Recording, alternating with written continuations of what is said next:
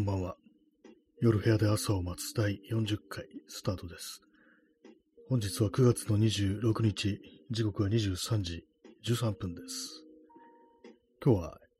晴れでした。はい。えー、早速あの天気情報のコーナーから行きたいと思います。えー、ヤフジェン天気情報によれば、えー、本日、え9月26日火曜日の天気は、え曇りですね。最高気温29度です。はい。晴れとか言いましたけど、曇りでしたね。まあなんか結構なんか、このぐらいの時期って、一応太陽出ててもなんとなく薄曇りっていうかなんかちょっと光線の感じがちょっと変な感じしますよね。はい。よくわかんないこと言ってますけども、ね、また今日も天気の話から始まりました。え今日のタイトルなんですけども、何々した話ってありますね。これなんかあの、最近、最近っていうことでもないかもしれないですけども、結構もう長いかもしれないですけども、よくある、あの、この、なんか、あの、記事だとか、エントリーだとか、まあそういうものタイトルで、何々した話っていうね、あの、よく聞くと思うんですけども、私の印象では、あの、なんかノートっていうね、ノートっていうサービスありますよね。あれでよく使われるっていうね、こう、気がするんですけども、まあ、あの、わかりやすいですよね。何々した話っていうね。まあ、それだけなんですけども、でもなんかね、こう、こういう、なんかこう、決まった形のね、こう、テンプレみたいな、そういうタイトル付けって、わかりやすいはわかりやすいんですけども、なんとなくね、こう、一つのなんかね、こう、箱の中に入れられちゃうような、そういう気がして、私もね、多分でもね、あのー、一回ぐらいは使ったことあると思うんですよ。まあ、どこで使ったかわからないですけども、何々した話っていうね、なんかどっかでそんなタイトルつけたことがあると思います。まあ、多分ラジオトークか、ポッドキャストだと思うんですけども、えー、でもなんかそういう感じでこう自分で意識しなくても、その時時のこう流行りのなんかフレーズというか、こうね、いつの間にか影響を受けてるなみたいな感じでちょっと怖くなりますね。まあ、いちいちいちいちなんかこうね、あの個性的なタイトルをつけるっていうのもちょっと難しいですけども、まあそうは言っても、あのね、人間、こう、欲張りですから、どうせだったら自分、ね、こう、自分にしか思いつかないようなタイトルにしたいっていうね、まあそんなものも、まあまあないんですけども、まあそういうわけでね、こう何々した話は分かりやすいけれども、ね、なんかちょっと飽きてきたようなという、そういう話でございます。そういう話でございますってね、何々した話みたいになってますけども、ね、ラジオトーク、ね、私なんかね、このラジオトークというものを始めて、まあ音声配信ですよね。そういうものを始めたのが2020年の8月なんですけども、まああのもう4年過ぎてると。4年目に突入してるという感じなんですけども、たまに思うんですよね。こう、まあいろいろね、こうやって、まあ、こう、音声配信をするにあたってどんなことをしたかっていうね、何、ね、マイクだとか、そういう機材だとかもありますけども、ど話す内容とかどういうふうに気をつけてたとか、そういういろんなね、こう、ね、なんていうか、こう、話のね、内容とか、まあ、そういうこともありますよね。なんかそれで自分がなんか学んだこととかを、こう、ね、ノートとかでこうまとめて、ね、それでなんかこう、初めて、音声配信を始めて4年で、ね、リスナーね、リスナー数、平均10人にたどり着いた話とか、なんかそういうのを書いてみようかな、たまに思うときありますね。10人かよってのは、そういうまあ、ね、ちょっと笑ってもらえればという、それだけの話なんですけども、ね、まあ、平均、ね、平均で、ね、この放送何名ぐらいの方が聞いてくれてるのか、まあ、あの、だいたいまあ10人ぐらいという感じだと思うんですけども、まあでもね、必ず10人って、必ずじゃないですけども、ね、まあでも、ゼロにならないってわけですから、誰かがいるってことですからね、まあそれはかなり、実はすごいことなんじゃないかなという感じ、まあ自分を慰め、慰めるためになんかそういう記事を書いたりしてっていうね、平均リスナー数10人にたどり着いた話と、ファンを獲得した話っていうね、そういうふうに言うこともできるんじゃないかと思います。はい。えー、ちょっと座り直します。今日もあの音楽をかけながらお送りしております。そしてあの水出しコーヒーを今日は作ったので、それを飲みながらね、こう行きたいと思います。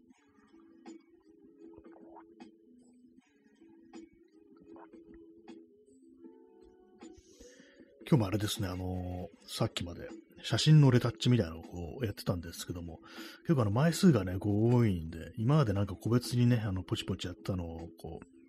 一気にね、こう、やるような、こう、マクロっていうね、あのー、処理が、こう、私のこう使ってるソフトではできるんですけども、どうもそれをやるとなんかね、こう、ばらつきが出るなっていう感じで、全部が全部同じ条件取られてないですからね、やっぱちょっと変になるやつもあるんで、それなんか、ちょこちょこ直したり、こう、してました。なんかそう、なんかこう、レタッチってなんかやってると何が何だかだんだんわからなくなってくるっていうね。まあ今やってるの本番じゃないんですけども、とりあえずまあざっとやってみようみたいな感じで、お試しでやってるんですけども、ちょっとなんかね、凝り始めると、なんか、これはなんかちょっと違うなみたいなのをね、どんどん延々繰り返して、最初のやつと比べてみると、あ最初のやつ方がまだ良かったんじゃないみたいな、そういうことが結構あったりするんですけども、えー、なんか難しいですね、本当にね。正解みたいなものになかなかたどり着けないっていうのがあるんですけど、多分まあ正解はまあないんでしょう、本当にね。どっかの時点で、よし、これで、ここまでにしよっか、みたいな感じで切り上げるってことは必要だとは思うんですけども、なかなかね、こう自分でこう満足いくような感じでこう仕上げるっていうのはまあ結構難しいような、なんて思います。思わずなんかこう、その、今までね、こういった写真展とかの、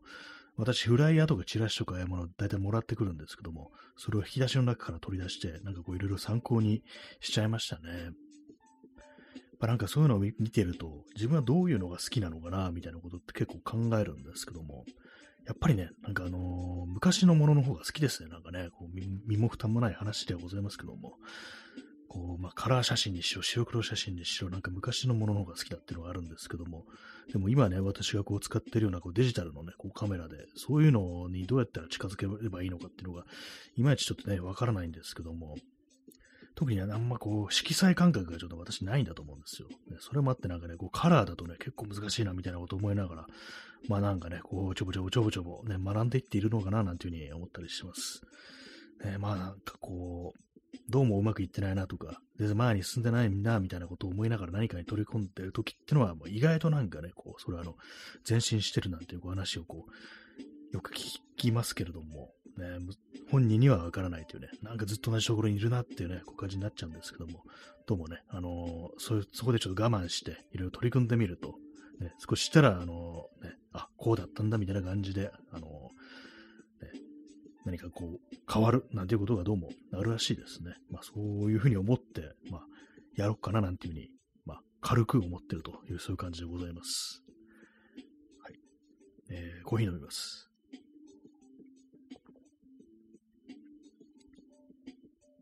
今日の、えー、水出しコーヒーはなんとなくこう、酸味が強いような気がしますね。いつもとね、同じ変わらない、変わらない条件でね、こう作ったはずなんですけども、大体あの、お茶のパック2つ分に、2袋分のあのコーヒー豆、ひいたやつ入れてって感じなんですけども、まあ、あれかもしれないですね、そのコーヒー豆の開封してからちょっと経ってるんで、若干酸化してんのかもしれないですね。それで酸っぱくなってるのかなっていう、あるんですけど、まあ別にあのまずいわけではないんで、問題はないっていう感じですね。はい。まあ、そんな感じで今日は何々した話というようなね、こうタイトルで特になんかそういう話はしないというね、感じになってますけども、ね、まあ、そんな、えー、9月の26日、ね、今日火曜日ですね。皆様いかがお過ごしでしょうか。23時21分です。今日はまあ29度と、9度ってなんだ、29度ということで、まあね、あのー、夏ですよね、これ考えてみると。ね、全然ね、こう、秋かなとかなんかね、そういう風に言ってる人いますけども、夏ですよね。今までこう、ね、こう、夏だったところを秋と呼ぶようになって、で、まあ今までね、今の夏っていうのはもう夏以上の何かっていう風にね、なんか新しく名前つけた方がいいんじゃないかなと思いますね。夏じゃない、サマーじゃないっていう感じでね、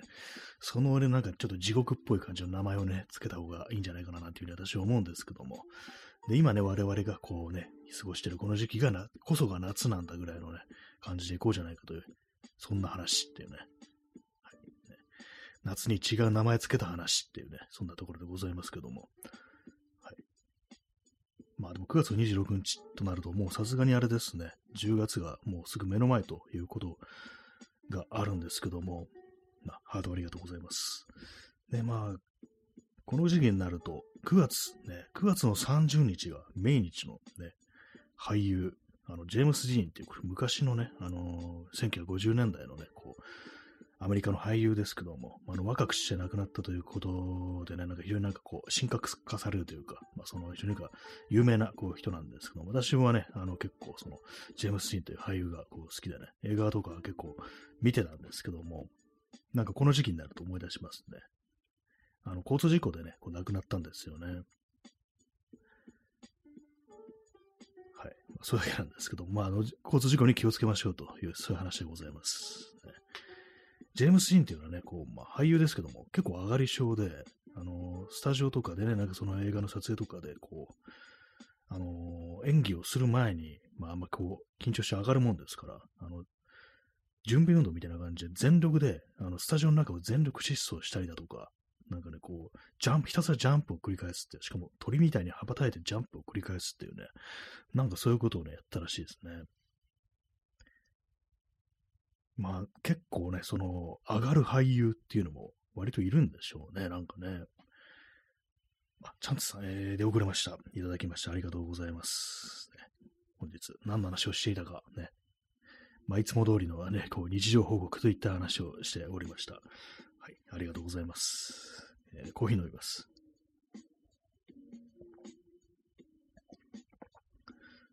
まあね、上がった時に何をすればいいか、ね。緊張した時に、結構いろいろね、それぞれ皆さん対処法があると思うんですけども、私はですね、なんかこう、あんまりこう、あれですね、緊張しないような気がしますね。まあ、一番ね、こう上がる、まあね、そんなあの、大した責任がかかってくるような、ね、場面でもほとんどないですけども、全くないですけども、ね、なんだろう、え、一般的に上がるっていうのは人前で話をするときっていうね、そういうときだと思うんですけども、私はね、なんかあんまなかったですね。あのー、まあ、大人になってからそんな人前で話すなんていうね、ことは、まあ、全然ないですけども、まあ、そのないのがいいのか悪いのかよくわからないですけどもね、そんな感じをね、人前で挨拶をしますなんて、ね、あんまね、こう、そういうシチュエーションに出くわしちゃうことがこう、ないですけども、子供の頃とかね、なんか学校に通ってる時に結構その、なんていうか、いろんなこうね、まあ、あのー、クラスのみんなだとか、まあ、全校、ね、全校の生徒の前で喋るっていう機会が何度かこうあったんですけども、その時あんまなんか緊張してなかったような気がしますね。まあ、ああいうのって、まあ、まあ、大体ね、あの、あの、カンペみたいのがまずあるっていうのが、それが大きいかなとは思うんですけども、意外と私はその人前でこう喋るということについてはそんなには緊張しないんじゃないかなっていう感じですね。まあでもわかんないです。本当なんかこう突っ込まれるような、あの、場合がないんでね、私のなんかこうね、昔の友人が、あの、大学のゼミの発表っていうね、ものをやるときにえらいもう緊張してて、で、なんか私をなんかね、こう観客に見立てて、ちょっと練習させてくれみたいなことをね、まあそれあのね、その友人の部屋でね、なんかそういうことをやったことがあるんですけども、そうか、そんなに緊張するのかと思ったんですけども、あれはね、あの、非常にま突っ込まれるからっていうね、でもそういう風になってるらしいですね、こう。大学のゼミというものはね、それでもえらい緊張するらしいんですけども、ね、そういうことはまあないんでね、まあ、真のまあなんかこう、本当の緊張するようなシチュエーションというものに私が放り込まれたことはないとはまあこう言えるんでね、なんとも言い難いですけども、ただ単に話すだけであったらそこまではなんかこう、ね、緊張はしない。だからなんだって話ですね。そうですね。はい。コーヒー飲みます。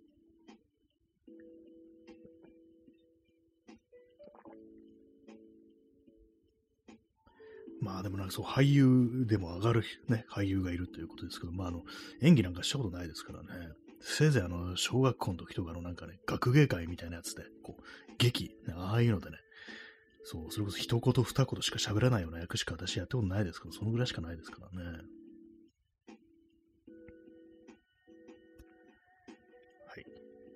えー、本日はね、こう7名の方にね、お越しいただきね、誠にありがとうございますという、そういう感じでございますけども、ね、よければあの最後までね、お付き合いくださいという、そんな感じでございます。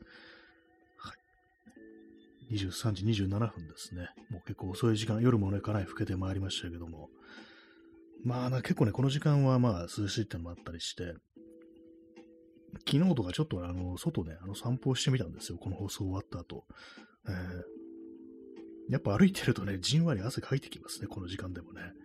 一瞬なんかちょっと肌寒いかなぐらいのこと思うんですけども、でもなんかね、こう、思うのが、本当こう、去年も冬ってあったんだよな。っていうか、まあ、今年も冬はありましたけども、なんていうかこう、夏以前に暑くない時期があったっていうのがね、なんかどうも信じられないんですよね、なんかね、本当こう、まあ、毎年思うんですけども、ね、なんか生まれてからずっと夏だったみたいな気分にね、気持ちになってきて、まあ、あるいはなんかもうね、10年ぐらいずっと夏だったみたいな、そんな感覚にいつも襲われるんですけども、全然そんなことはなく、ね、また今年もまたね、こう、こう、気温が下がってくるということなんですけども、えー、まあ、耳かきさん、えー、出遅れました。いただきましてありありがとうございます。本日もね、こう、やっておりますという感じなんですけども、何々した話っていうね、あの、これノートでよくあるよね、このタイトルってね、なんかこう、まあ、ちょっとあるある話みたいな感じですけども、そんな話をしておりました。何々した話っていうね、まあ、わかりやすいけれども、なんかね、こう、あれだなっていうね、こう、よくある表現というのは、ちょっと使うと、なんていうんですかね、ちょっと飲まれるようなところがあるよなっていうね、そんな話をした話っていうね、そんなところでございます。えー、ソロムさん、えー、初見です。ありがとうございます。ね、こう何度も何度もこう初見ね、ね、来ていただいてという感じで、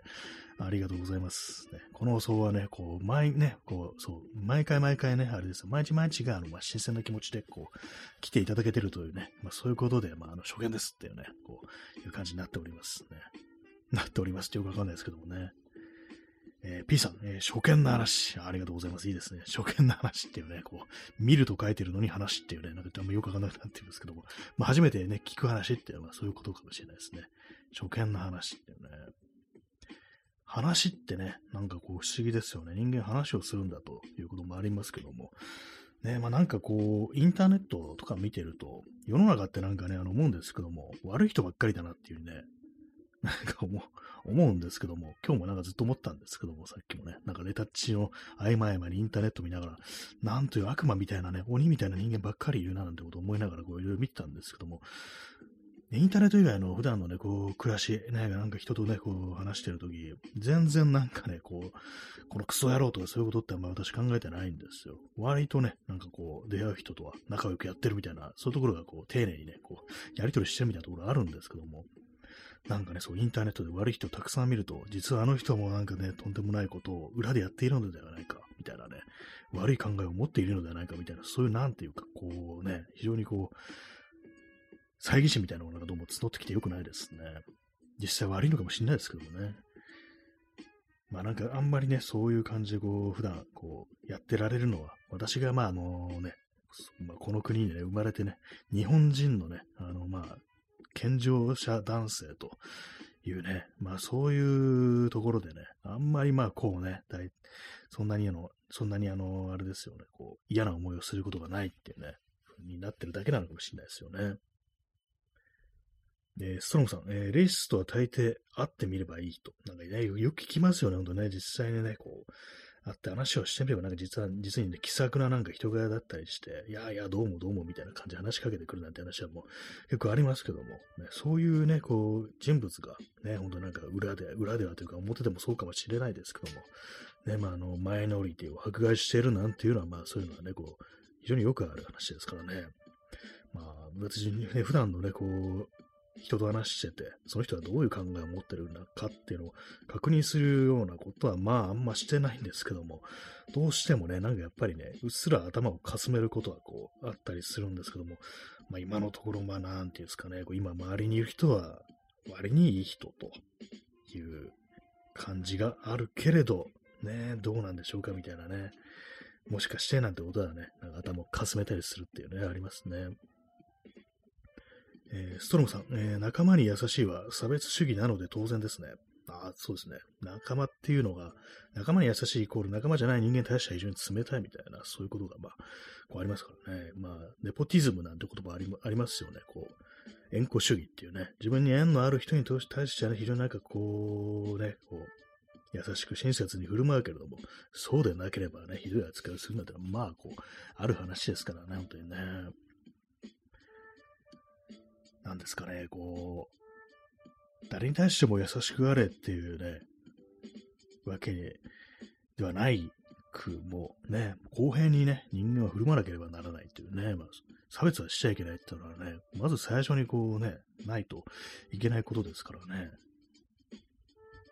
えー、P さん、えー、実際に会えばいいぞって、なんかこれ某、某、新安倍蔵さんですかね。まあ、確かにね、新安倍蔵さんもあったらね、なんか、そうなんでしょうねっていう感じしますよね。まあ、大体、まあ、何でもそうだと思うんですけども、実際あってクソ野郎っていうのはね、そんなには多分、まあ、いないっていうね、実際あって本当にクソ野郎だったらね、その場でなんか、殺されちゃいますからね、そういうことはまあないと思うんですけども、ねまあ、某安倍蔵さんと会ってみたら、ね、どうなるんでしょうかね。もう会えないですけどもね、地獄でしか会えないですけどもね、はい。ね、まあ、こういうふうに私が言ってると、こいつは悪い奴なんじゃないかなっていうふうにね、こう、思うね、こう、安倍蔵さんファンもね、おられるかもしれないですけども、私はね、なんなんていうんですかね、こう、非常にね、こう、ナイスで、ね、こう、私は、な、なんだかありましたよね。私は本当にね、優しくてね、器も大きくて、本当にいい人なんですっていうね、なんかそんなこと言ってるね、わけのわからないね、こう、人がどっかにいたような気がするんですけども、なんか、たもがみなんとかっていうね、名前の人がなんかそんなこと言ってたような気がするんですけども、ね、言ってることはなんか鬼みたいでしたけどもね。コーヒーを飲みます。でもなんかそう、本当今日とかなんかもう嫌なニュースを見て、ちょっとバッと入りそうになりましたね、なんかね。最近なるべくそういうふうに頭、あね、こう、引っ張られないように、こう、割とこうね、あのー、自分のこう感情みたいなのをね、こう制御してるみたいなところあるんですけども、コーヒー注ぎます。なかなかね、こうしんどいものがあります、本当にね。思いっきりジョボジョボってね、落としてます。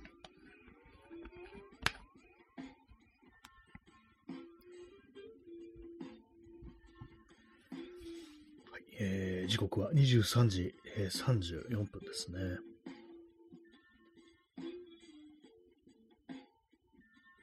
明日の東京の気温はですね、28度ですね。まあ、変わんないけどっていう感じですけども、どうなんですかね。またなんかちょっと暑くなるなんて話ありましたけども、今ね、こう見てみると、週間予報を見ると、木曜日がね、33度ですね。木曜日、木曜日じゃないや、木曜日33度。でね、まあ、金曜日30度って感じ。まあ、またちょっとまたね、そこから、こう、戻していくみたいですけども、33度かっていうね。でもなんか一回、なんかあの、涼しくなった後の33ってちょっと違うんですよね。なんかね、あのー、湿度が違うんですかね。何かちょっと雰囲気が違うというか、まあ、あの、まあ、実際日が陰ってきてるっていうね、まあそういうのがこう、あるからかもしれないですけども、ね、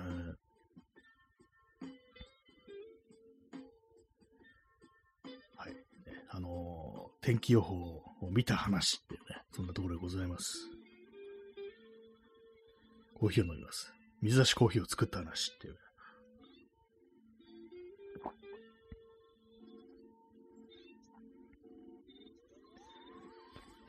ちょっとね、あの話題、ね、ネタがなくなってきましたね。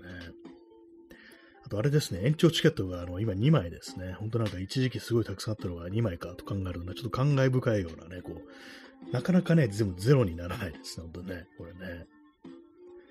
本当最初はね、こう、ないものとしてね、こう、感じだったんですけども、本当なんかこう、長い時間をかけて、ゆっくりとなんかこうね、使い切ってる感じですね。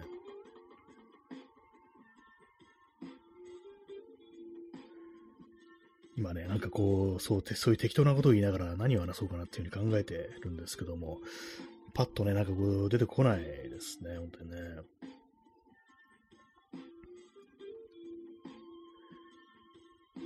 はい 本当出てこないですね、今日はなんか。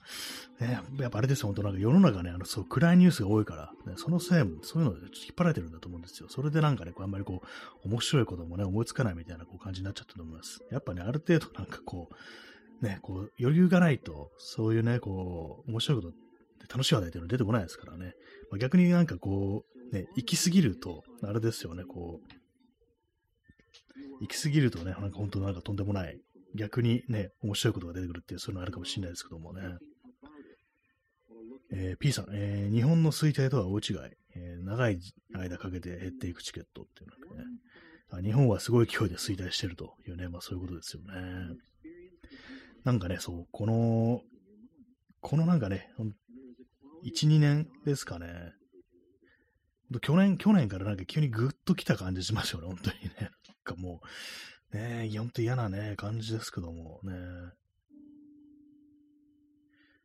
何なんでしょうか、ほんとね。コロナ以後とも言えますけども。ねえー、ストロムさん、ね、もっといける。ありがとうございます。ね、やっぱその気持ちでちょっとね、行きたいですね。もっといけるっていうね、こう気持ちだけでもね、あの、気持ち一つで最高の夜になるんだぞっていうのは、これあの、ね、昔のアニマルハウスっていうね、結構有名なあのコメディ映画があるんですけども、その中でね、あの、ジョン・ベルーシだったかな。ジョン・ベルーシっていうね、こう人、コメディアンがね、こういうセリフですね。私見たことないんですけどもね、その映画。そのなんかね、あの、あのー、スクショみたいなのをね、がなんか割と私の昔のツイッターのタイムラインで流行った時あって、気持ち一つで最高の夜になるんだぞってね、なんか、どういうニュアンスでそれが言われたのかよくわからないんですけど、目が見てないんで、まあ、そんな感じでね、こう行きたいですよね。気持ち一つで最高の、まあ気持ちもまあ大事ではこう、ありますよね。なんかあの最近ね、あのお気持ちっていう言葉が結構インターネットの、ネットスラングみたいなことあったりしますけども、あれ元ネタは天皇ですよね、あれね。なんかいろんな人使ってますけども、なんか天皇、天皇制をなんか信奉してそうな人も結構気持ちって使ってるんですけども、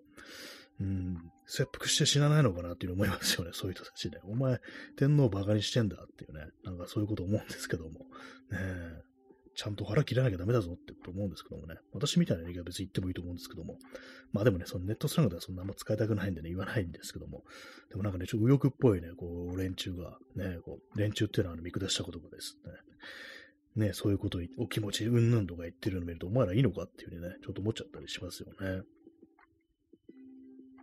連中っていうね、言葉ありますけども、なんとなく砕けた感じでね、あの、ちょっと親しげな感じをね、こう覚えさせるようなね、ちょっとニュアンスもありますけど、実際はなんかあれ見下した言葉なんですよね、連中ってね。私のね、なんかあの、その、高校の時の社会科の先生で、こう外国人に、何々人連中っていうこうつける先生いて、なんか嫌だったなっていうのがありますね。まあ、本人そういう多分ね、こう意識じゃなかったと思うんですけども、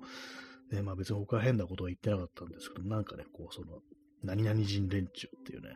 こう、まあ、あらゆる国の人に、なんかそういう連中っていうのをつけてるね、先生いましたね。割と若い、多分30代の先生だと思うんですけども、ねまあ、それだけですね。まあ、そんなん、で、まあ、特にあの、それ以外のね、あの、思い出もないんですけども、ね、連中っていう言葉にはね、なんかそういうね、こう、ニュアンスがあるってことを結構いろんなね、こう、多くの人が知らないっていうのを、ね、今日年配の人でもなんかね、これ知らんっていうか、年配の人だからこそなんかのね、知らないっていうね、親しみを込めてなんか連中って呼ぶなんていうふうに思ってる人も結構いいのかなと思うんですけども、えー、延長しますかね。はい。えー、P さん、えー、自民党支持者連中。ね、まあそう そういう使い方がね、本当は正しいですよね、本当にね。ね、まあ自民党支持っていうね。いるんですね。いますよね。もうリアルでもね、なんかね、ほんとなんかこう、大体はそうだという感じな気がするんですけども、ね、本当にこう、普段ね、こう話をしてるね、非常にね、なんかこうね、親身になってくれる人だとか、親切な人だとかがそうであるっていうね、ことはまあ現実、ね、こうありますけども、一体どうなってるのかっていうね、本当はちょっと思いますね。あ、耳かきさん、えー、ありがとうのギフトいただきました。ありがとうございます。ね。あの、低い声でね、こう、出て、音声が出るんですよね。ありがとうっていうね。ありがとうございます。ねコーヒー飲みます。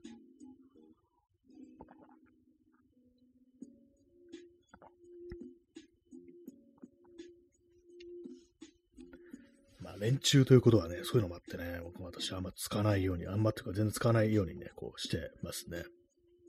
で、まあ、さっき言いましたけども、ね、そう、さっきのはあえてっていう感じです。はい。まあでも言葉の使い方って難しいですよね、ほんとね。なんか、本人なんか本当に一切の悪気がなくてもね、そういうなんか差別的なね、こう、元は差別的なニュアンスを持ってた言葉っていうのが、なんかこう、今になると単なるね、そう、まあインターネットだとね、こうネットスラングみたいになっちゃう。そういうふうに思ってね、なんか使っちゃうってことが、まあ結構ありがちだったり、ね、こう、しますんでね。耳かきさん、えー、延長チケットは普段の配布されるポイントでは送れないのが不便ですね。そうですね、こう一時期ね、なんかちょっと送れたんですけどもね、またなんかこう、ね、そうなんですよ。100ポイントでは送れなくなったっていうね、ことでね、なんかちょっと、方針が変わったなっていうね、一時期がまあ本当なんか大盤振る舞いすぎだ、すぎだっていうのもあると思うんですけどもね、300枚くらいなんかこうありましたからね、延長チケットがね。それがなんか逆ね、急になんかこうね、なんかあれですね、こう何日連続ログインしたらね、なんかその延長チケット送れるぐらいのね、ポイントくれればいいのになってね、思いますよね。毎日のね、こうあれだとこう執行しちゃいますからね、100ポイントだとね。私、あの、今とか、あの、この間のね、あの、継続が力ないキャンペーンでもらったポイントが3000分くらいあるので、人に送ろうと思えばね、結構送れるというね、そういう感じでございます。でも最近は全然こう、人のね、そう、人の放送全然聞いてないんでね、こう、あれなんですよね、送るチャンスがないですね。まあ、音声コンテンツをまあ、聞いてないわけじゃないんですけども、最近はポッドキャストとかですね、ポッドキャストを聞いてたりしますね。まあ、前も話しましたけども、あの、写真系のポッドキャストで、あの、ニーロ翔さんっていうね、あの、写真家の方のやってるポッドキャスト結構2日に行くとか3日に1回って感じで結構頻繁に更新されてるんで、それ聞いてますね。新しいに収めると書いてね、納税の納ですね。納豆のなですね。書いてニーロさんというね。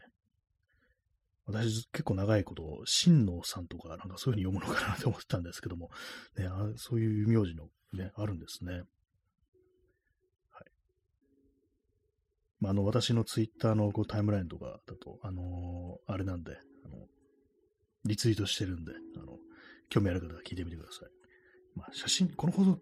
聞いてる方は、あの、写真云々っていうの方はあんまこういないような気がするんですけども、で私はなんかそういう手のコンテンツはちょいちょいこう見たり聞いたりね、こうしてますね。まあ、そんなには多くないですけどもね。えー、P さん、えー、ニータニアルキキソさん、そういう、新谷っていうね、新谷なんですよ。たまにでもパッとね、こう見るとね、なんかあの、他の放送でなんかのコメントとかすると、私あの、荒谷さんですかっていうなんかこう言われたりして、あいや、違います、新谷です、なんていうね、こう言う時がね、こうたまにありましてね、一時期あの、カッコ新谷ってなんかね、あの、振り仮名ね、こう言って振ってましたね。そしたらなんか、あ、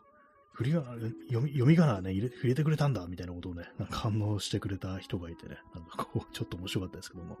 で、漢字になってね、わかんないもんですからね、ほんとね、どんな読み方があるかと、パッと見ね、別に普通になんか、あらやっていう名前の人も、こう、いますからね。まあ、カンタカナとかね、ひらがなにすればいいのかもしれないですけど、それだとなんかちょっとあの、なんかこう、パッと見というか、なんていうか、あの、なんか格好つかないみたいな、みたいなって、まあ、感じにはしてるんですけども、ね、まあなんかこう、そのままね、本名バシっていうような感じのね、なんかこう、名前みたいなの、感じ、感じってなんかちょっとね、難しいですね。山田とかだったらね、いいんですけどもね、なんか複数読み方があるような名前ってのはちょっとあれですね。えー、コーヒーを飲みます。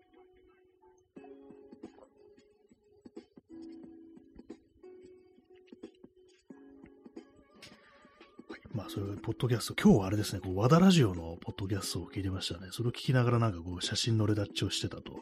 いう感じなんですけども、やっぱりなんか作業しながら聞くのが一番スッとなんか耳に入ってくるね、そういう感じですね。まあ、なんか音声コンテンツネタ、他のね、あのー、こんな面白いのがあるよっていうのを結構まあ紹介したくはあるんですけども、なかなかこう新しいのでね、なんか面白い、これはいいなっていうのがなかなかこう出てこないっていう感じで、逆になんかどんどんみんなやめてっちゃうんですよね、こうポッドキャストとか そういう音声コンテンツ、配信をね。それもあってなんかあんまりこう、その手のネタがこうなかったりするんですけどもね。えー、耳かきさん、えー、和田ラジオ、のんびりしてていいですね。そうですね、そう教えていただいたね、こう和田ラジオのこうラジオをこう聞いてるんですけども、ね、なんかいいですよね。ここのぐらいの感じ、やっぱラジ,、ね、ラジオだけあって、ラジオっぽくていいなっていうね、そういうことを思いますね。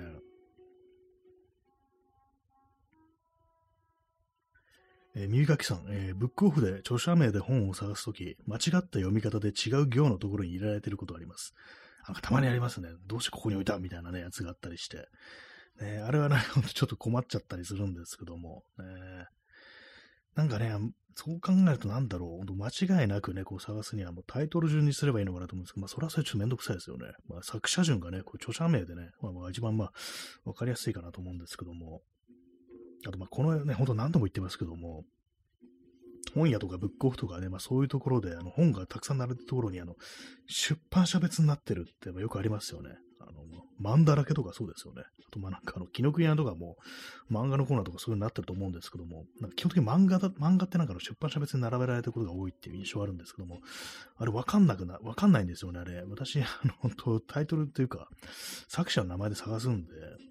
どこに何があるか全然わかんなくってね。だからまああんまこう、私あの漫画のコーナーって行かないんですよ。わかんないからっていうね。あと文庫もなんかね、なんとか文庫とかありますけども、ね、あれ何文庫だっけみたいなことね、なんかこう、そのね、手元のスマートフォンで、アマゾンとかなんかチェックして、あ、かわいで文庫か、みたいな感じでこう、ね、こう探すとき、あの瞬間、ね、なんかで、まあ行ってみたらないっていうね、そういうことよくありますけども、ね、全部まあなんか著著者順にしてほしいなと思うんですけど、それはなんかなんか事情があるんですかね。ほんとわかんないんですよ、あれね。えー、耳かきさん、えー、今の漫画は出版社の中にさらにレーベルがあって、えー、慣れてない人には本当に複雑で大変だと思います。あ、そうなんですね。さらに中にあるんですね。ね出版社ですらわからないのに、その中にさらにっていうね、本当わかんないですけども、ね、それもあってそう、私はね本屋が結構苦手っていうのがね、こう、ありますね。そま、漫画なんか特にそうわからないっていうね、そのがあります、本当気がつくとなんかね、あれですよ、こう18金のコーナーの前に立ってたりしてね、音まずいっていうのは、そういうようなことが結構あったりするんですけどもね。コーヒーを飲みます。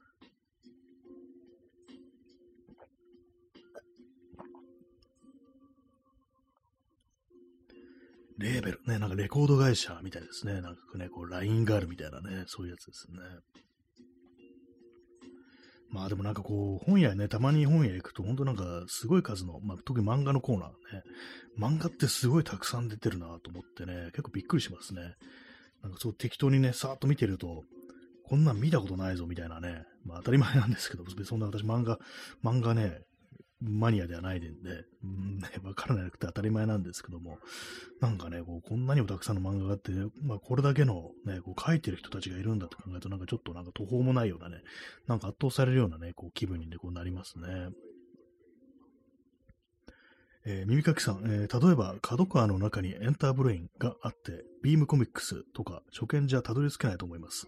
だから Amazon でポチる気もわかります。あ、そうなんですね。角川の中にエンターブレイン。なんかそうですね、エンターブレインはね、なんとなく分かったんですけども、ビームコミックスっていうのはその角川エンターブレイン、さらにその下にビームコミックスと、そういうことなんですね。全然分かんなかったです。ビームっていうなんかコミック雑誌が、あのー、あるんですよね。雑誌もなんか私全然こう知らないもんですからね。なんか難しいですね、本当にね。まあ、アマゾンでポチるというね、まあそうなっちゃいますよね。やっぱお店行ってなんかどこにあるんだろうってね、こう探すのも結構まあ手間ですからね。お店の人に聞くのもまあまあなんかちょっとね、あの、億劫だったりしたりしてね、こう、在庫検索とかもね、こう結構あったりしますけども、えー、私があのー、ちょっと最近に買った漫画で、楠木翔平、ちょ名前があの、翔平だったかカッペだったかね、あんま思い出せないですけども、そのガロ系のね、こう漫画家の、あの、復刻というかなんかの、ね、あのー、そういうまあコミックスがこうあるんですけども、本屋行って、ブックファーストだったかな？ブックファースト行って、なんか、検索機みたいなのがあって、なんか探したような気がするんですけど、ちょっとあの、曖昧ですね、記憶がね。で、まあ、ここにあるはずなんだけどな、みたいなね、なんか見てて全然なくて、そしてお店の人に聞いたら、あの、引き出しの中にね、あってね、あ、そこにあるんだみたいな感じで表に出てなかったんですね。それでまあ出してもらって買ったなんていうね、ことがこうあったんですけども、なかなか本屋は、あのー、ね、むずいですね、攻略するのがね、ああいうところはね。私もそんな本好きってわけではないんでね、まあ、しょっちゅうしょっちゅう本屋に行くっていう人間ではまあ全然ないんですけども、たまに行ってね、なんかそういう感じでなかなか見つけられなかったりすると、結構心折れるようなみたいなね、なんかそんなところが割とありますね。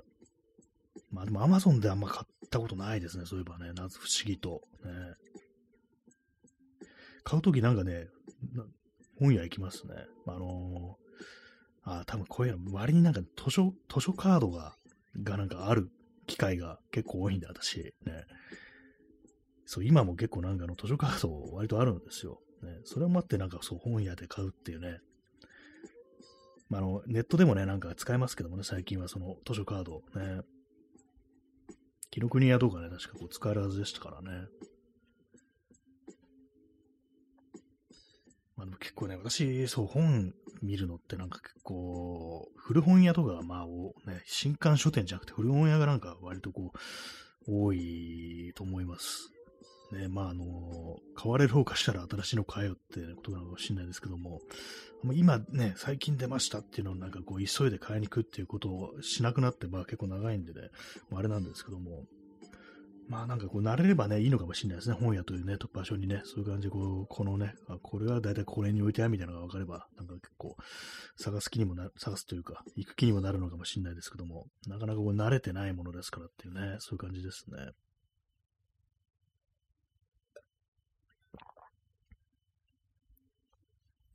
まあでも本当物をね、買ってないです。CD とかもね、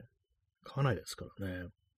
まあ CD は今みんな買ってないとは思うんですけども、そう、フィジカルを買わないっていうね、本当なんかそういうのあります。ね、もうそのうちね、もう全部ね、こうダウンロードで済ませるようになって、も服もダウンロードしようかなってね、なんかそんな気が来るかもしれないですね。ダウンロードして、あの、あれですプリントするっていうね、そんな感じでね。紙かよって感じですけどもね。あの 3D プリンターとかで、3D プリンターってあの、ちょっと繊維っぽい構造のやつもなんかプリントできるんですよね。まあ、実際着るようなね、感じのあれではないですけども、あの、柔軟性があるね、こう、感じのね、あのー、ものもプリントできるなんてありますけども、ね。私なんか 3D プリンター買おうかなとか言ってね、どんくらい経ってんでしょうか。ね、全然買ってないですね。そしてあの、特にあの、その 3D モデリングをできるようにもなってないです。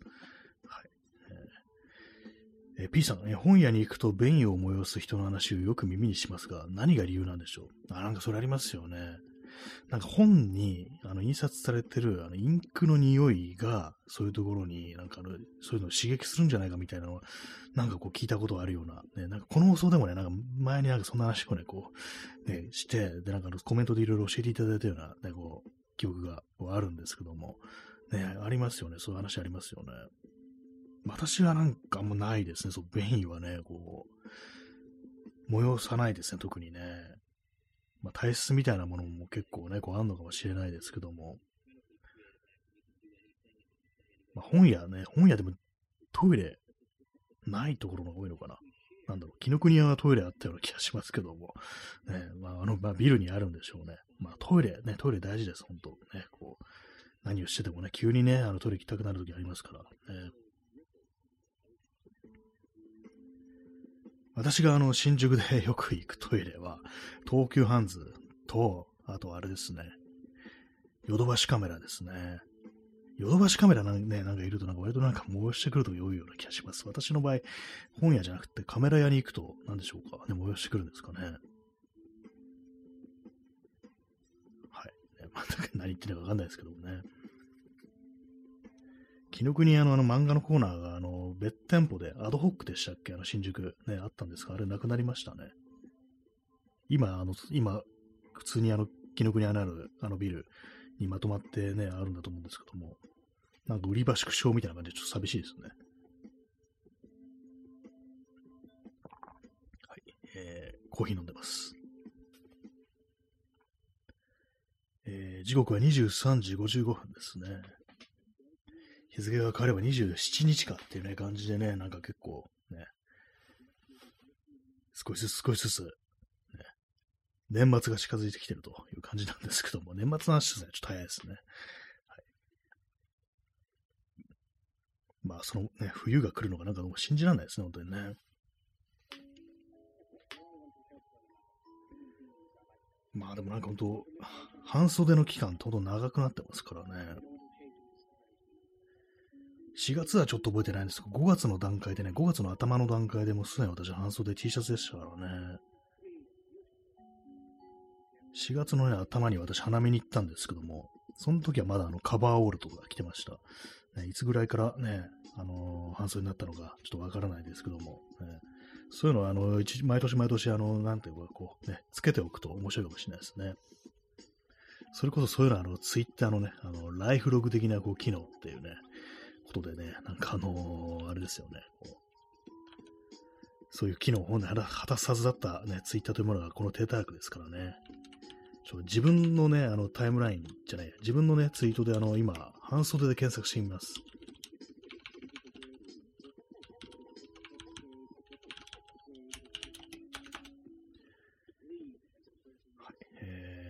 ですね、今年のね、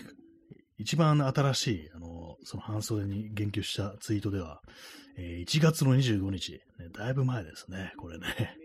大本営発表では気候変動してないので、半 半袖で過ごしてるって書いてありますね。まあ、これネタですね。なんかね、ほんとこう、ね。その前は、あ同じ1月25日、えー、防寒なって、防寒なんてみっともないと言いながら凍えてる。今更決定を覆せないと言いながら半袖で過ごしてる。この程度で寒いとか言ってたら音がさらっと叫びながら凍えてる。ご近所の目が気になると言いながら薄い服着て凍えてるっていう、なんか、こいつは何を言いたいんだって感じですけども、ねまあそういう、まあ、生き、生きりですね。生きりというか、なんていうか、もう現実というものに絶対認めようとしない、まあそういう態度、強い態度というものが、こう、なんかそういうものをこう、ネタにしたんでしょうね。えー、その前ですね、えー、2022年11月14日で、来年夏まで半袖で過ごすというね、ことをつぶやいております。ね、で、その前が11月の9日で、半袖で過ごしてるのに、街に、街にはクリスマスツリーが飾られているっていうね、11月14、え11月9日がね、こういうこと書いてるんですけども、さすがに11月9日半袖じゃないだろうっていうね、一瞬思いがちなんですけども、私の場合は本当に半袖の可能性ありますからね、これは、これはマジかもしれないですね、これはね。本当になんか普通に半袖で過ごしてて、で、まあね、そう、外出たらもうすでに、まあ、クリスマスにね、こう備えて、クリスマスツリーが飾られているっていうね、これはもしかしたらガチかもしれないですね。恐ろしいですね。11月9日に半袖でいる男っていうね。でも多分ね、あれだと思いますよ。私の場合、あのね、日中はあの、日焼けをね、恐れてますから、多分アームカバーとかしてたと思います。だからパッと見はね、長袖に見えるっていう感じで、ね、過ごしてる可能性がありますね。で、その前がですね、10月の8日、2022年10月の8日ですね、半袖で大丈夫だなとつぶやいております。ね、これは11月 ,10 月8日ですから、これ多分本当に半袖でしょうね。やっぱりね。はい。ねまあ、自分のツイートを読み上げるってことになってますけども、その前がね、あの、4月の10日、ね、去年の4月の10日ですね。えー、ロンティーがちょうどいい季節だろうけど、持ってないなと思ってたら、もう半袖の気候になってきた。ね、これもリアルですね。多分実際もそうなんでしょうね。ロンティー着る機会あまりなしっていうね。それは結構ありそうですね。私ね、ロンティー持ってないですね。そういえばね。前はなんか持ってたんですけども、今はなんかこう、その寝る時の寝巻きしかないです。ロンティー。冬でもね、半袖の T シャツ着てますね。えー、P さん、えー、マッチの日が見せた幻ってね、これはもうね、あれですかね、命をね、こう、がね、こう、尽きるね、命の火が尽きる最後の幻っていうことでね、マッチ売りの少女でその話ですからね、非常に怖いですよ、本当にね。実際に見えたのはなんかクリスマスツリーなんかじゃなかったっていうね、そういうことかもしれないです。ね、私はもう去年の11月にね、すでにこう、ね、いなくな、死んでいたのかもしれないっていうね、今話してる自分はまあこう、ゾンビだっていうね、そういうことかもしれないですね。まあ、いずれにせよ結構半袖という、半袖の話はまあ私結構してますね。2021年の11月28日には、あの生涯半袖とかなんか書いてますからね、ちょっとどうかしてるという感じですね。で、まあ、この2021年、ね、その前、ね、2021年の11月10日に私、ラジオトークやってて、その時のね、こう、話してるエピソードが、あの、今日暑すぎ、冬も死んだっていうね、そういうこと書いてますね。耳かきさん、えー、子供の頃からマッチ売っても大した金にならないだろうと思ってました。あ、そういえばそうですよね、あれね。あれ、アンデルセンですだっけ？書いてるのね。アンデルセンって北欧の人ですよね、確かね。マッチ。どうなんですかね。マッチの値段ってもうあんま考えたことないですけども。言われてみれば気になりますね。確かにならない。また、北欧、寒そうだから、結構マッチ、貴重みたいなのがあったりするんでしょうか。ね昔の話ですから、ね、あの、火を起こすにも、あの、火打ち石、火打ち石みたいなのを使ってるかもしれないですね。北地っていうかなんかのね、ちょっと、その、乾いた草みたいなね、藁みたいなのをね、こう置いて、そこになんかカッカッとなんか火打ち石をこう、やって火を飛ばして、火花飛ばして、そこで火をつける。そういう風にしてたのかな。わからないです。全くわかんないです。これ歴史のこと分か、全然分かってないし、ね、この、マッチールの少女の原作というものもかなりあやふやなんですけども、どうなんですかね。そう、でもなんかね、こう、売れなかったんですよね。売れないで死んじゃったってことですからね。なん、どういう時代なんでしょうか。ね、ちょっとわからないですけど、まあ、いずれにせよなんか本当悲惨な話ですよね。子供が死ぬ話ですからね。そんなのをなんかね、こうね、子供に語って聞かせていいのかなっていうね、なんかちょっと思っちゃいますけどもね。えー、ストロムさん、えー、転売屋の少女。今だとなんかこう、そういう風になるという感じですかね。転売屋、何を転売してるんですかね。スニーカーの転売はなんか最近はもう全然ね、こう、できなくなったみたいな話を聞きましたけども、ね、いろんな転売がこう、ありますよね。転売屋の少女。ね。なんとか屋の少女って聞くと、あの、柘義春の、柘義春の、もっきり屋の少女でしたっけ？なんかそういうエピソードがあったと思うんですけども、ね、なんかそれ今思いました。ね、転売屋、ね、一体何を転売すればいいのか、今どういう商材が流行ってるんでしょうか。ね、わからないですけども、いずれにせよなんかね、こう、物が手に入りにくくなるってのはなんかね、ちょっと嫌ですよね。えー、P さん、えー、燃やして吸えば幻見える。いいですね。なんか見えるってなんか、ね、お薬っぽくていいですけども。ね、まあそういうもの実際ありますからね。燃やして吸えば幻見えるものっていうね。結構なんかあの、昔の日本では、そのまあ、朝というものがね、なんか普通に栽培されてて、で、まあなんかのタイミングでそういうのをね、こうなんかこう、なんだったかな、麻の袋を作るとか、そういう過程で、なんかこう、ちょっと燃やす工程みたいなのもあるのかな？なんか一応よくわかんないですけども、ね、燃やしたらでもできないか。ね、あれなんですけど、まあとにかくそういう感じで、こう、朝が燃えるっていうね、ことがあると、なんか人間酔うっていうことで、朝酔いっていうね、感じで、こう、普通の自然にまあそういう風になるよね、みたいな感じで言われてたなんていうね、ことらしく、だから普通には嗜好品として、まあその朝を吸うというね、大麻を吸うってことは、なんかこの国においては全然こうされても来なかったらしいんですけども、ね、まあその昔の人はそんな風に言ったってことは、その幻覚作用とか、ね、そういうものについてはこう認識してはいたものの、嗜好品として使うってことをしてなかったっていうね、なんか不思議ですよね、それね。お酒は飲んだりするけどもね、こう大麻ってものはなんか別にっていう感じだったんですね。合わないんですかね、これ日本人の、なんていうか、こう、そのカルチャーみたいなものにね、チルというものを知らないっていうね、そういう国民性なのかもしれないです。国民性ちょっと嫌なことも作っちゃいましたけどもね。コーヒーを飲みます。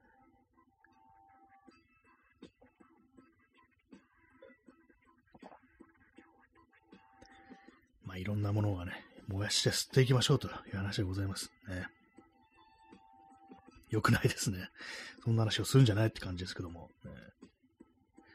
これ前も同じ話しましたけども、あの、中島ラモが、あの、なんだったか、バナナの、あの、皮の裏側の筋みたいなやつを、こう、集めて燃やして吸うとトリップできるみたいな話を聞いて、実際やってみたら、めちゃくちゃ喉が痛くなっただけだったっていうね、なんか話を聞きまし、なんかそういうエッセイで書いてましたね。めちゃくちゃ喉が痛くなって、ちょっとリアルな感じしますけどもね。まあでも、ま、マリファナとかでもなんかね、タバコみたいにしてその喉痛くなるって話聞きますからね。まあ、バナナの場合は別にそれ別に気持ちよくもならないし、何も見えないっていうね、ことだから、まあ、ただただ喉が痛いだけっていうね、それでね、メリットないのかもしれないですけどもね。え耳かきさん、えー、江戸時代の武士の吸うタバコの中には、麻の葉っぱを干したものもあったという記録は一応残っていると聞きました。そうなんですね。それ知りませんでした。じゃあ結構吸ってたりはしたんですね。武士の吸うタバコ。ね、草吸った武士。ね、ちょっとなんか、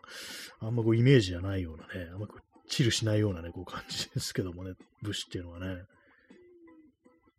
でもなんか切腹とかするんだらね、どうせだったらその前に吸ってなんと、吸ってね、あのー、少しでも苦痛を和らげられればっていうね、ことをちょっと思ったりしますけども、なんかそう医療的ななんか使い方もしなかったんですかね、昔はね。してそうですよね。なんかね、こう、怪我したりした時とかね、なんかこう、鎮痛作用みたいなものを求めて吸っていうね、そういうことはやっててもおかしくないような気がするんですけども、実際ね、どうなったんでしょうか。ねえー、P さん、えー、チルの歴史引き継ぐ安倍昭恵。そうですね、安倍昭恵さんっていうね、なんか某ね、安倍晋三さんのね、こう、妻であるね、あの、安倍昭恵さんという方は、なんかあの、大麻畑の真ん中で微笑んでる写真が非常に有名なんですけども、ねえ、昭恵さんはなんかタイマーを何に使ってるんですかね？朝、ね、あの繊維としての朝ね、こう生地とかね、まあ、その服とかもいろいろ作れますけども、ね、朝の袋が大好きってわけでね、なんかあの畑の真ん中に佇んでるわけではないと思うんで、なんかこういろいろ使い道があるのかなと思うんですけどもね、どんなね、こう、どんな製品にしてるんでしょうか？昭恵さんはね、朝の、朝をね、なんかね、朝のスーツとかですかね。はい。えー、耳かきさん、えー、茶の湯に招いた時とかに出したりしたことがあったそうです。みんなでリラックスする効果があったのかもしれません。あ、そうなんですね。普通にじゃあ結構使ってたりしたんですね。茶の湯、ね、茶の湯あれですから、ずっとあの、正座で痺れてるからね、そんぐらいやらないとなんかやってらんねえってことかもしれないですけども、正座して吸う草最高みたいなね、足の痺れも和らぐしみたいな感じだったんですかね。それはわからないですけども、ね、正座辛いですよね。私、あぐらだけでも辛いのにっていう感じですけども、ね。なんかね、気になりますね。そう、昔のその草の、朝の使われ方。ねリラックスする方が、ね。茶の湯って厳しそうですけどもね、意外になんかそうリラックス効果、リラックスとかね、してたのかもしれないですね。みんなでなんかラリパッパみたいなね、感じの回もあったのかもしれないですね。はい。えー、ダーマさん、えー、シャーマンとして塩、秋へ。あ、なんかこれ、それちょっとありますね。ちょっとスピ、スピってる方向のね、あの、あれですよね。それなんか、ね、ありそうですね。キエさんがね、こう、そういうのをね、こう、使用してね、まあなんかこう、何かしらなんか、ね、お告げみたいなのをなんかね、こう、走ってたりしたんでしょうか。ね。そしてね、こういう放送を本人が聞いたらどう思うのかっていうね、思ったり思わなかったりしますけども、ね、気になりますよね。一体どのような使い方っていうね。まあ、やっぱシャーマン、ね、シャーマンありえそう。本当ありえそうですね、これね。えー、P さん、えー、大麻畑で捕まえて、安倍昭恵、えー、ここでならいつでも会える心臓にもって、なんかちょっと語呂がいいですね、これね。大麻畑で捕まえてっていうね、ライムビギ畑で捕まえてっていうね、なんか昔の有名な小説ありましたけどもね、大麻畑で捕まえてっていうね、なんかそういうタイトルのエッセイとか出したらいいんじゃないかなと思いますね、昭恵さんはね、わかんないですけども。ね、ここでならいつでも会える心臓にもっていうね、そういうところありますからね、やっぱりなんかこう、ね、実際にはないものが見えると、そういう使い方をすることもできるっていうことでね。これ聞いたらさすがにちょっと激怒しそうな感じもしますけどもね。いくらね、昭恵さんとかやというところですけどもね。はい、えー、ちょっとコーヒーを注ぎます。ね、草話にね、こう花が咲いてるところでね、草に花が咲いたって感じですけどもね。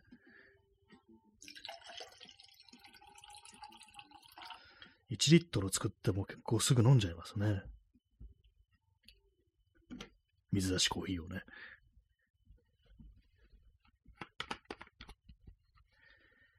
まあでもなんかね、こう、日本じゃ合法化されるなんていう感じはなんか全然ないですね。むしろ犯罪ね、化されて厳しくなるなんていう、そんなこう未来が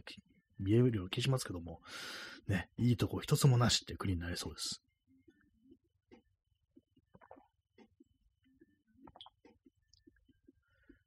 はい。ね、まあそんなね、草を吸った話っていう話じゃないですけど、吸ってないですけども、ね、違法ですからね、そんなことしませんよっていうね、感じですけどもね、もうただなんか大麻畑の真ん中で佇むことは違法ではないですからね。たまたま火がついてね、燃えたりしてしまったら、その煙がこっちに来てって、なんか感じでこう言い逃れとかできたりするんでしょうか。ね、普通にあの免許持ってればね、あれ栽培ができるってことでね、ああいうなんかこう免許持って栽培してる人をなんか 私的になんかこう使ったりすることってあんのかなってちょっと思ったりしたんですけども、まあ、まあでも商売道具ですからね。商売のネタですからね。そんなんするんだったら別に普通に製品として加工してってことなのかもしれないですけども。でも結構まあ、あの、その辺のなんか、なんていうんですかね、こう、実際免許持ってる人で、免許持ってるがゆえになんか結構割とこう、定期的にチェック入ったり厳しかったりしてっていうね、なんかそれありそうですよね。ね、まあその免許ってものがどうやったら取れるのかもわからないですけどもね、まあ、要は農家、農家ですからね。はい、えー、時刻は0時、えー、11分ですね。日付変わりまして、9月の27日になりましたけども、なんか9月ももう終わりかと考えるとあっという間でしたね、このね、今年はね。今年じゃないや、今月はね。えー、本日あの14名の方にお越しいただき、えー、12名の、えー我慢強い方が残ってらっしゃるという感じでありがとうございます。今日は結構たくさんの方にお越しいただきましたね。何々した話っていうのがちょっとあのキャッチーだったりしたんですかね。結構あのタイトルでなんかあのこの放送聞こっかなみたいなのって割となんかこう変わったりしますからね。タイトルが結構よくわかんない。自分のついていけそうのないやね、こうあれだと、まあ、いっかみたいな話になりますからね。そう考えるとタイトル付けってのは、まあまあこう、ね、あのー、いいのかなと思う、大事なのかなと思うんですけども、そう考えるとね、この間のなんかあの、飲み屋で喧嘩した、飲み屋で喧嘩っていうね、タイトルはなかなかこう引っ張るんじゃないかなと思ったんですけども、ちょっとあの何名の方がね、あの時は何年、どのくらいの方に聞いていただいたのかちょっとわからないんですけども、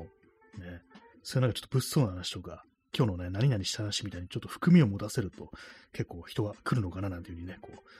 う、思いますね。まあでもなんかこういろんなコンテンツというかなんかね、そういうものがこうね、人に読んでもらったりね、聞いてもらったりするためにね、こう、それこそ釣るためのね、こうタイトル付けみたいな、そういうものが横行する世の中っていうのは絶対良くないですよね、なんかね。